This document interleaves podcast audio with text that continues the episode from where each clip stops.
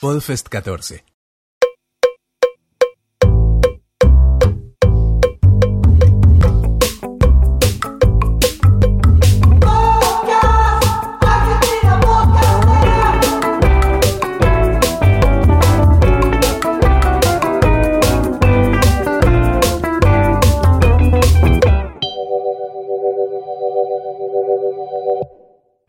Estamos acá en uno de estos mini podcasts, mini, mini episodios, entrevistas, con alguien que nos cruzó la vida, nos cruzó internet, eh, en uno de esos tantos retweets, faveos, esas cosas locas que nos regala Twitter.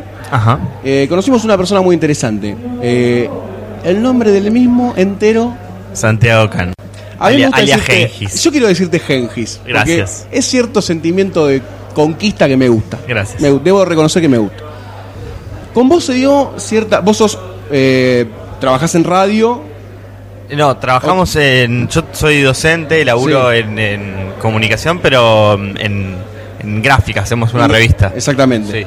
Y Contanos un poquito, contanos un poquito. Hacemos una revista llamada Maten al Mensajero, que es, sobre, es de narrativa, o sea, no sobre narrativa, no hablamos sobre libros, sino que publicamos literatura nueva, historietas y fotografía. Eh, laburo en educación también y en la facultad dando clases con cosas vinculadas a escritura. Em, y además eh, tenemos un sello editorial que se llama La Parte Maldita. eh, y durante muchos años eh, incursionamos en cosas de radio, en particular en el formato que, nos- podcast. que- de podcast. el que nos toca hoy. Sí, que nos toca hoy. El- en 2008, eh, la idea en realidad venía por el lado de que muchos teníamos ganas de hacer algo de radio, Sí. pero yo insistía con que había que probar esto de los podcasts que en 2008, o sea, cuando empecé a joder en parte fue como tipo 2007. Sí. No, fue no un- hacía nadie. No, no, había, no, había como, hubo un mini había boom. claro, había un par de, de, de- de experiencias, pero no es que no es que había No, no. bocha de No, cosas. ninguna figura mainstream se había metido en el podcast Claro, todavía. eh, había algunas cosas en la tribu, en Radio La Tribu que habían empezado a hacer. Que terminaron eh, hace poquito. Sí, que hasta un año atrás había todavía alguna cosa había. eh, que, que hacían, porque para mí hay algo que está bueno para pensar, que es que hacían algo distinto a la radio, o sea, específicamente para el podcast. Porque sí empezó a ver que gente que subía lo que hacía en la radio. Exactamente. Que eso es como, no es no necesariamente lo mismo. Y nos empezamos a juntar y en general mis compañeros, sobre todo en ese momento de la facultad, y qué sé yo, me decían, pero no, hagamos, como hagamos radio, y de última, hagamos radio por internet, Claro. no esto. Entonces fue como medio un- una cuestión de, bueno, pero técnicamente esto lo podemos hacer, lo podemos hacer bien. ¿Solo técnicamente? Eh, mi, O por lo mi- menos mi- en mi ese argumento momento. era Ah, decirles, che, técnicamente no podemos salir radio en vivo desde mi casa. De hecho fue en mi casa. Me falta una antena un poquito más, más grande que la que tengo. Eh, pero le digo, está bueno este formato, se lo, como que se los quería vender un poco. Eh, y la otra cuestión fue que decidimos hacer una radio, digamos, entre comillas, de podcast. Eh, eh, Como una incipiente network, si querés claro, decirle. que era Pero de, abarcando temas en general. era o de lunes a viernes, cada, cada día un programa nuevo. Sí.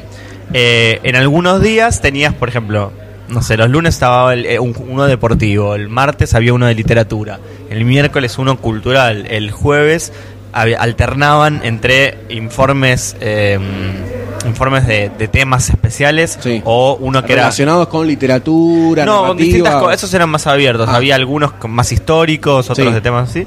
Y los viernes había uno informativo, digamos, que era como un resumen de De noticias. actualidad. se podría Claro, decir. ese sí era de actualidad.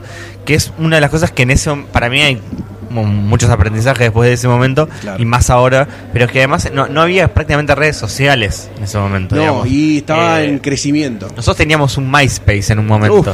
Eh, para que te des una idea. Y aparte MySpace no te, no te dejaba subir muchas cosas. No, era bastante Entonces era bueno, pongamos los últimos, eh, pero después te- pagábamos un hosting y subíamos desde nuestro propio sitio, también para tener un poco de idea de estadísticas y qué se Claro. movía. eh, embebido, digamos, en nuestro Sí. propio sitio, el, el- lo programábamos nosotros. Eh, no había Twitter, prácticamente No nadie, había- te- nadie, no, nadie tenía Twitter. Facebook. O sea, de hecho un pibe nos dijo, che, les creé un, un, eh, un- creé una, un, un grupo en Facebook no decíamos, no- nadie de nosotros tiene, digamos, para que te des una idea, éramos 17 personas estables que hacíamos Trabajando para todo este conglomerado claro, divididos algunos entre varios programas. Un montón de gente. Era una bocha. Un montón de gente. Pero muchos estaban en- solo en su programa, digamos. Claro. Y un par éramos, estábamos más en todo. Pero sí nos juntábamos, por ejemplo, era de lunes a viernes se grababa. Y los sábados nos juntábamos a discutir cosas de cómo grabar, de qué hacer, de formarnos, de enseñarnos a usar los programas. O sea, había un montón de gente metida. Y prácticamente nadie tenía Facebook. O sea que era como, bueno, ¿pa- ¿para qué mierda nos vamos a meter en eso? Mirá qué visionarios. y bueno, fue como toda una experiencia de producción también, porque todos conocíamos cómo hacer radio, o todos, no sé, pero O muchos. tenés una idea más plasmada Claro. en la retina de lo que es hacer radio y, no Distin- tanto y era distinto esto porque aparte era está bien eh, cuando grabamos eh, cortábamos o sea cortábamos pedazos eh, elegíamos qué, qué grabar y qué no. Eh, también elegíamos a veces bueno armar un Fabricaban guion. contenido. claro armar un guion o no que no estaba no, no estaba bueno leer. O sea fue, eran discusiones como que ahora capaz son de perogrullo o no tanto pero digo es eh, se graba previamente después se edita, se graba todo un tirón. Acá en- hoy en el Podfest hubo, Sí, hay hubo- muchas cosas interesantes y no tanto. y no ahí. tanto, que decir, bueno, pongo play y listo y, y grabar y sea como sea lo subo igual. Nosotros en ese momento estábamos como en toda una discusión de no, tratemos de cuidar lo que se sube, Tal cual. pero a la vez no teníamos recursos como para poder grabar, editar, postproducir, etcétera, salvo en uno o dos programas que eran solo así, digamos, eran, bueno, grabamos las voces por un lado, los efectos por otro. Sí. Había otros que eran casi, ra- era casi como si, si hiciéramos radio, pero que lo grabábamos. Exactamente. Eh, y un poco fue, eh, ahora visto a casi, no sé, seis años de, de- Ya de esa pasaron muchas experiencia. cosas en el medio. Claro, yo digo, ni en pedo volvería a hacer eso, ni en pedo le volvería a dar llaves de mi casa a tanta gente. digamos que era, porque esa era la otra, grabamos un montón, pues, venían. eh, Imagino que esa gente igual la conocía, ¿no? Sí, Tenía algunas sí. confianza. A otras es como que nada, pintaba. Bueno, se armó el programa deportivo que se llamaba Jugada Peligrosa, Sí. Que iba los lunes. Bueno, y eran cinco, pero los cinco, un par eran amigos, otros no, otros eran el amigo de no sé quién, otro que trajo tal. Sí. Y Eh, en base a, esto que me estás contando, ¿cuál era el norte de todo esto que estaban armando? ¿Qué, qué- ¿En qué les interesaba apuntar? ¿A generar una movida cultural? Claro, lo que pasaba era que una de las búsquedas que quizás en, eh, en ese momento eh, para mí estaban fuera de época, totalmente fuera de época, era pensar esto de una plataforma de contenidos Sí. de que abarcara cada vez más, en la cual alguien pueda entrar una vez por semana y haber tenido re- como una, una vuelta, digamos, por todos esos temas y todos esos grupos de personas escribiendo, publicando, digamos, Sí. eh, o eh, interviniendo sobre esas discusiones.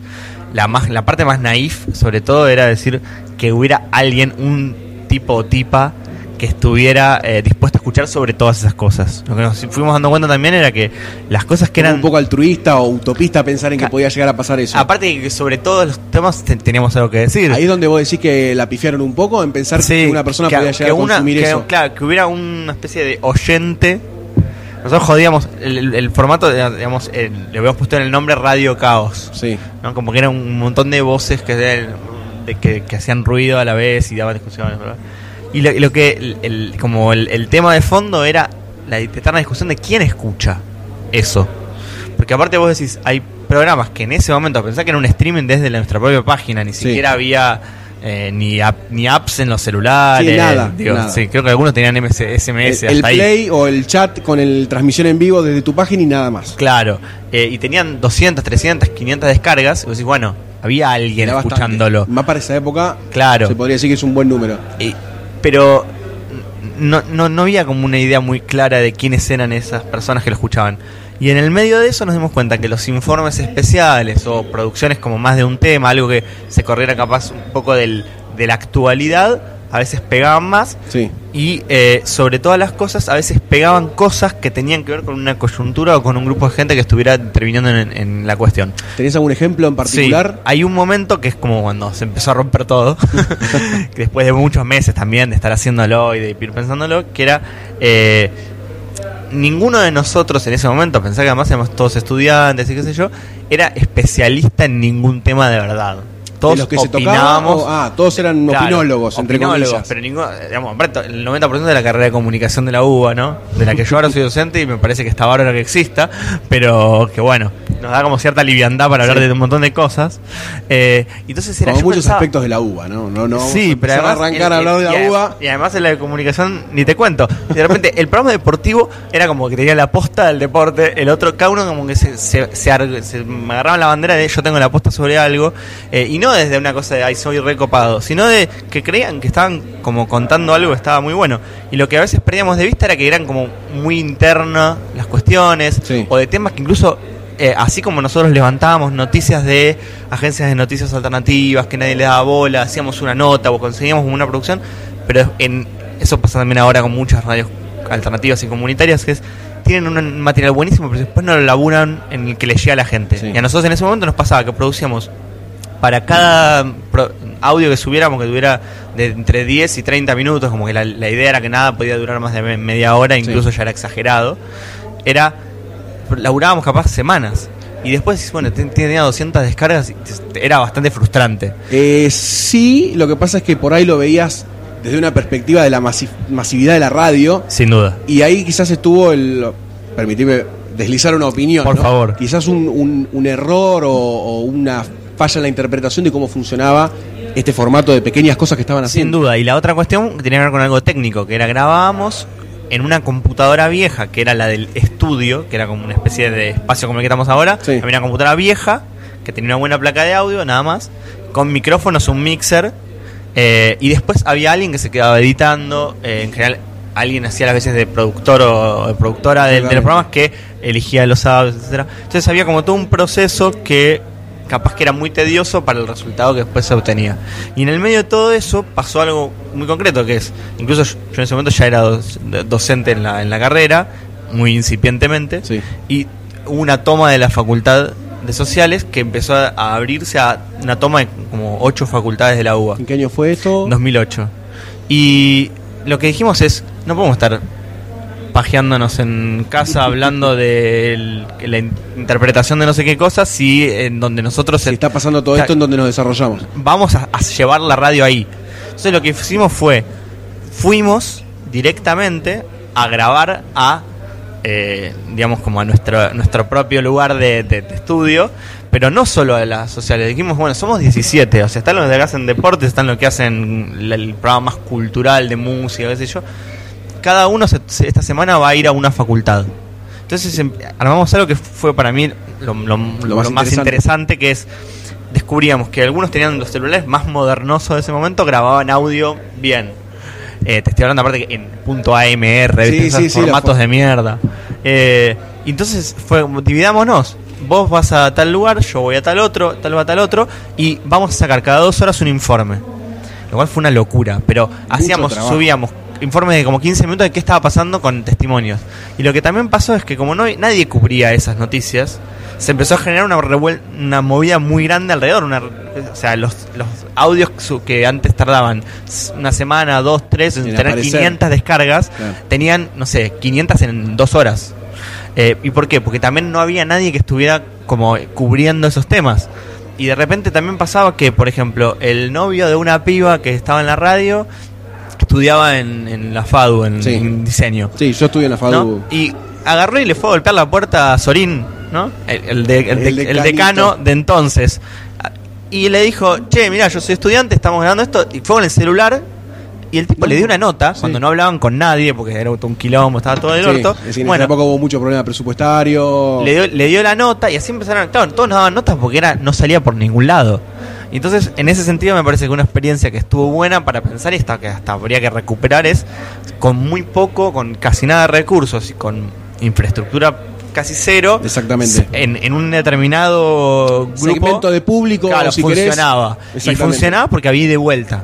Tal Pero cual. también era algo que después, hoy lo escuchás y, y- ni- no, te- no tiene sentido Sí. seis años después. Yo, claro, no tiene sentido Eh, seis años después. queda como un momento- archivo, digamos. Claro, queda como un archivo. Pero hay otros audios que eran producciones especiales sobre temas, sobre cuestiones que incluso los escuché se envejecieron bien. Claro. Pues si esto tranquilamente hoy, se, Hoy puede, se puede se puede hacer. Claro, se puede pasar en una radio. Bueno, yo cuando me pasaste el link de lo de Radio Caos, Sí. si no me equivoco, eh, había escuchado un par de, de enlatados Sí. o de pequeños eh, audios que la verdad podían funcionar tranquilamente en cualquier tipo de, de programa hoy, pasarlo. Yo lo escuché, lo escuché dos o tres, Sí. pues obviamente paré, pero funcionaba tranquilamente. Y creo que si uno apunta, que ahora por ahí podemos enganchar con la segunda parte de la charla, habiéndote conocido a vos, eh, que es esto de el formato podcast como eh, fabricación de un contenido en particular, eh, a quién le llega, cómo le llega, por qué es diferente a la radio, por qué nunca va a ser radio, es Sí. radio. También me parece que la radio tiene una cosa que es imposible de, de competir, que es, no sé, se te corta la luz en tu casa y con el celular o con, no sé, con el- una radio a pilas que yo tengo colgada en la cocina, eh, escuchas radio igual, digamos. Eh, y suenan cosas, y suenan y se entienden. Eh, tiene que ver con el lenguaje, con un montón de cuestiones, pero me parece que la radio también fue eh, cambiando en, en cuanto a lo que se concibe como escuchar y hacer radio. Digamos, yo una de las cuestiones que les, les tuiteaba a ustedes Sí. cuando fui escuchando los programas que Sí, hacían de Argentina, planteo, de Argentina podcastera que decían ustedes, me, me sublevó cuando en un momento dijeron como tipo a- como hacer radio es Matías Martín y todo eso. Y yo quería prenderlo fuego a ustedes, ¿no? Prenderos fuego, para eso que- estamos. Quería hacer un post- ¿no? Eh, y claro, y dije, ¿por qué? Porque el problema también es que a mí, a mi entender, y escuchando cada vez más podcasts, sobre todo aparte a partir de lo, de lo que estuvo muy bueno de ustedes, empecé a ver que había muchos más de los que yo incluso seguía y conocía. Eh, es que tengo la sensación, o capaz me, me corregirá el tiempo, que la gente que hace podcast muchas veces no son oyentes de radio. No escucharon radio, o si escucharon radio, escucharon, o creen que la radio es esto. Es muy probable. Y es como una especie de la- las, los, Las orejeras de los caballos. las orejeras de los caballos, digo. Si vos crees que, mm, no sé, que eh, Perros de la Calle es hacer radio, y, y la verdad que es muy probable que si ese es tu estándar de lo mejor, imagínate, No, no. de ahí para abajo ya No, estamos, no, estamos en el estándar horno. de- estándares, cuando uno quizás dice radio, Sí. asocia rápidamente a lo más mainstream que hay. Claro. Y otra cosa es lo que una cosa es lo más escuchado y otra cosa es lo mejor producido, mejor Totalmente. hecho. Incluso las Pasa con todo tipo de contenido. Sí, sí, incluso hay muchas radios completamente eh, de derecha, filofascistas, y con un montón de cosas que uno podría estar completamente en contra, pero que son un relojito a nivel de producción de radio. Totalmente. Radio 10. Radio 10 es imposible de, más de escuchar a nivel de lo que dicen, pero cómo lo dicen, cómo trabajan en la materia sonora. eh, no, salvo algún, algún desliz que tuvieron en el último tiempo que quisieron poner, no sé, a Fantino, pelotudeces así, eh, no tenían nunca tipos que se pisen, siempre tenían columnistas, gente especializada, o sea, especializados en una postura de mierda, pero súper preparados para hablar de- en ese momento, que sabían cómo le un micrófono, que nunca te van a decir me saqué un moco y lo pego en el micrófono y tres horas hablando de si la, la oyente que llamó les tira la goma o no. Eh, Tal cual. Que además es una, una cuestión de, de maltrato a los oyentes, etcétera. Sí, eso eh, es Digo, como que. eh, y pero eso es la está norma. fuera de lugar plantear esas cosas. Totalmente. Muchas veces. Porque vos te, te- te encontrás, por ejemplo, en un taxi y puede haber una nena chiquita y escucha esas cosas. O cual- de cualquier otro tipo también, ¿eh? Uno puede ser Sí. no una nena chiquita y lo No, escucha y obvio. igual te decís, pará, hermano. Y aparte porque te, te presentan como el, no sé, en el caso concreto, ya me la agarré con metro y le voy a pegar a todos. Dale. Pero digo, eh, que es como lo que, lo que debería ser lo mejor o lo, lo, lo mainstream es lo que más se escucha. Y lo que más se escucha a veces es una garcha. Ahora, Totalmente lo que pasa es, si vos te, te formateaste escuchando esa radio, es muy probable que A, creas que eso es la, la radio, o B, creas que querés hacer algo completamente distinto y el podcast puede aparecer como una experiencia de decir, yo no quiero hacer esto, esto es una cagada, no lo quiero hacer más. Entonces, entiendo incluso que hasta hay un montón de cosas que pueden surgir como reacción. El tema es que hay un montón de cuestiones de la radio que no se hacen hoy en la radio, como el radioteatro, que recién hablaban en Los chicos de uno los chicos. Digo, No hay radioteatros prácticamente en la radio. No, murió hace un par de Eh, años. El- el- hoy las dos carátulas, el Teatro de la Identidad, o no sé cómo se llama, es el ciclo de todos los domingos en la Radio Nacional que hace Gregorio de la Ferrer como si fuera algo actual. Pero es lo único que hay de radioteatro. Y vos podés incluso ir a verlo. En un momento hicieron en Nacional un radioteatro, hacían unos radioteatros al mediodía con una temática de investigación que hacía Miriam Miriam Lewin, de actualidad o de historia reciente, digamos. sobre todo dictadura para acá, eh, y lo hacían ficcionalizado. Y vos decías, eso era increíble, era buenísimo. Ahora se cortó y además no hubo otras experiencias en otros lugares. Pero bueno, me parece que lo que la diferencia entre el, hacer radio y el, y el podcast tiene que ver con, también con eso, con el hacer cosas que no estén, incluso también lo que se hace en las radios a veces chicas o, o no, reales, no, claro, podría ser potenciado con una algún tipo de manera de procesarlo y llevarlo hacia el podcast, digamos ahí hay otro tema. Recién se lo decía uno de los chicos de Frecuencia Cero que estaba por acá. Digo, ellos tienen una sección en un programa todos los días sobre historietas y sacaron, yo lo vengo siguiendo porque nos sacaron a nosotros que hacemos la una revista, pero fueron sacando a un montón de gente. Digo, en, creo que en este año pasaron por el 90% de los autores de historieta del país, pasaron por ahí físicamente o por teléfono. Y le digo, me dice, está todo en la página. Sí, pero en la página entran los tipos oyentes que son yo oyentes de tu radio. Si los pones en un formato de iTunes o lo que sea, probablemente alguien que solamente le gusta la historieta, que está buscando a ver qué cosas de historieta hay, entra y lo escucha. Y capaz se convierte en oyente de tu radio, y capaz no, capaz solamente va a escuchar eso. Y ahí e, empieza esta cuestión con el tema de la masividad o no, y donde capaz la experiencia viene, viene por otro lado, y por eso también es difícil de pensar hoy en el podcast Argentina como algo que se convierte en un laburo es muy difícil. La profesionalización del podcast. Exactamente, y es muy difícil pensar en, en España, México, Estados Unidos. Se está dando mucho de profesionalizar al podcaster, pero hay algo que puede llegar a interferir con el contenido que uno puede generar. Sí, pero eso porque pasa en cualquier laburo y en cualquier otra cuestión. Cómo se gestionan eh, tus condiciones de laburo. sí, totalmente pibe que escribe una nota en página 12, probablemente en la sección política hay cosas que puede decir y, que, cosas que no. de Scioli o Cristina, y probablemente si tiene un blog después dice lo que quiere. Pero también es lo, se limita a lo que dice en el suplemento no. Digamos, sobre. No, no va a poder decir eh, soy fan de Ricky Martin.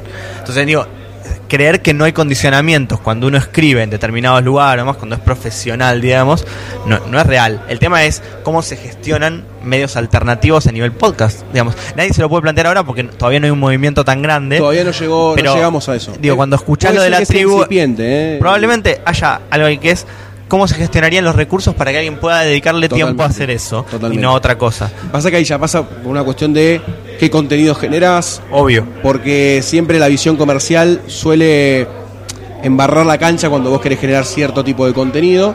Sí, pero ojo, igual... Se puede legislar igual. Ahí ¿eh? el otro tema está en que uno piensa en que cuando algo se financia es comercial. Y no que cuando lo que se puede hacer puede, ser una financiación de otra manera, desde un crowdfunding hasta vender rifas hasta que sea parte de un proyecto mayor como puede ser una radio comunitaria que es una cooperativa. Y que como así como vende publicidad para la radio o, consigue subsidio del Estado para que le financien algo le pueden financiar una serie de podcasts digamos.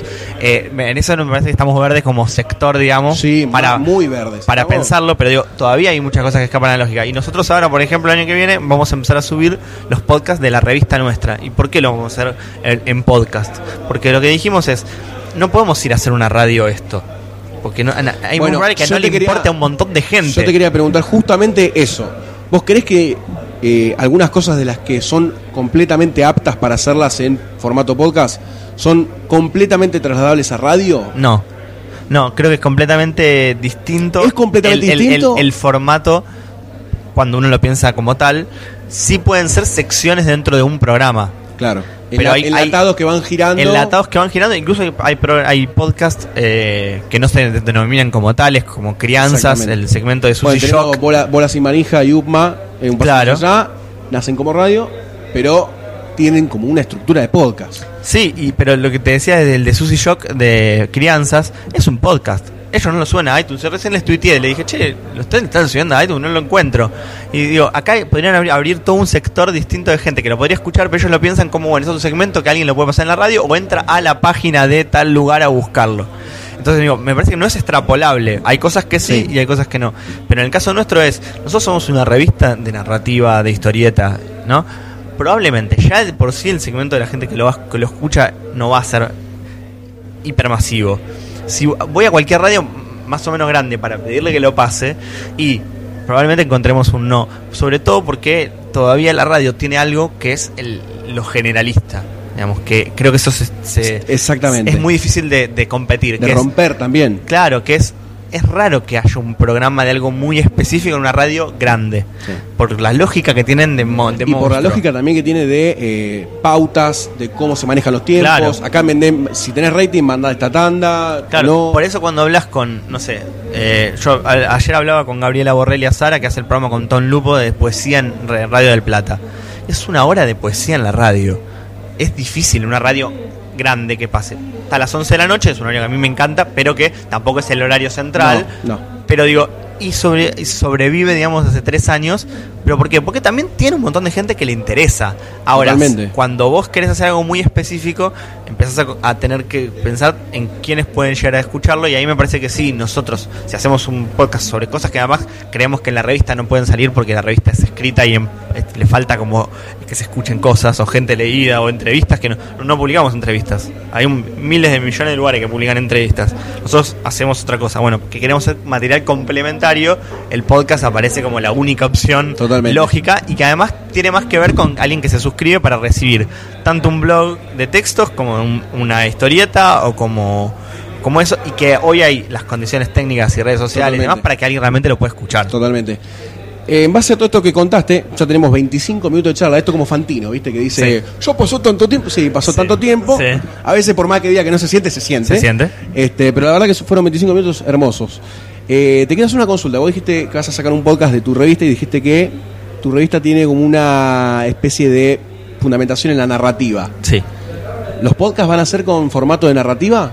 Sí y no. Lo que vamos a hacer es, eh, eso fue una discusión que tenemos ahora abierta, que es, eh, no van a ser solamente radioficción, Perfecto. sino que lo que pensamos hacer es subir en, en separados los radioteatros, las lecturas, y qué sé yo, y va a haber como uno que es el programa que lo junta todo y te presenta las cosas, más como dinámicas más de radio, y los otros son los como enlataditos separados. Pero vamos a hacer como un paraguas que es el de la revista, porque también lo que pensamos es que hay gente que probablemente le interesa el radioteatro no le, Y gente que y no. no le interese nada una entrevista. Entonces, que pueda elegir o escucha por separado o escuchas Sí. todo el combo y listo. Permitime decirte que sería muy una experiencia muy grata escucharlo todo junto. O, Bueno. que, o que sería un, plantearse sí. un desafío ver cómo se vincula el tema de un radioteatro con lo que quieran contar. Me parece un desafío importantísimo. Bueno, lo, Pero lo- lo- me encantaría verlo.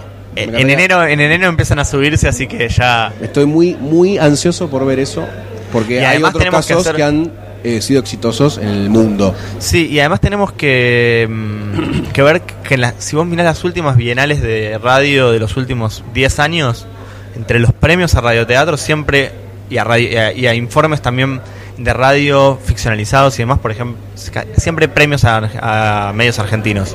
En general, además, medios chicos. Sí. En, el último, en la última ganó Radio Sur con un informe sobre la trata, que es un informe periodístico ficcionalizado en un montón de partes. Y vos decís, está buenísimo como una experiencia. Les tomó un momento un laburo enorme hacer Totalmente. un solo informe y que les quedara así de grosso. Pero hubo otros con talleres clandestinos que hizo la tribu, digamos.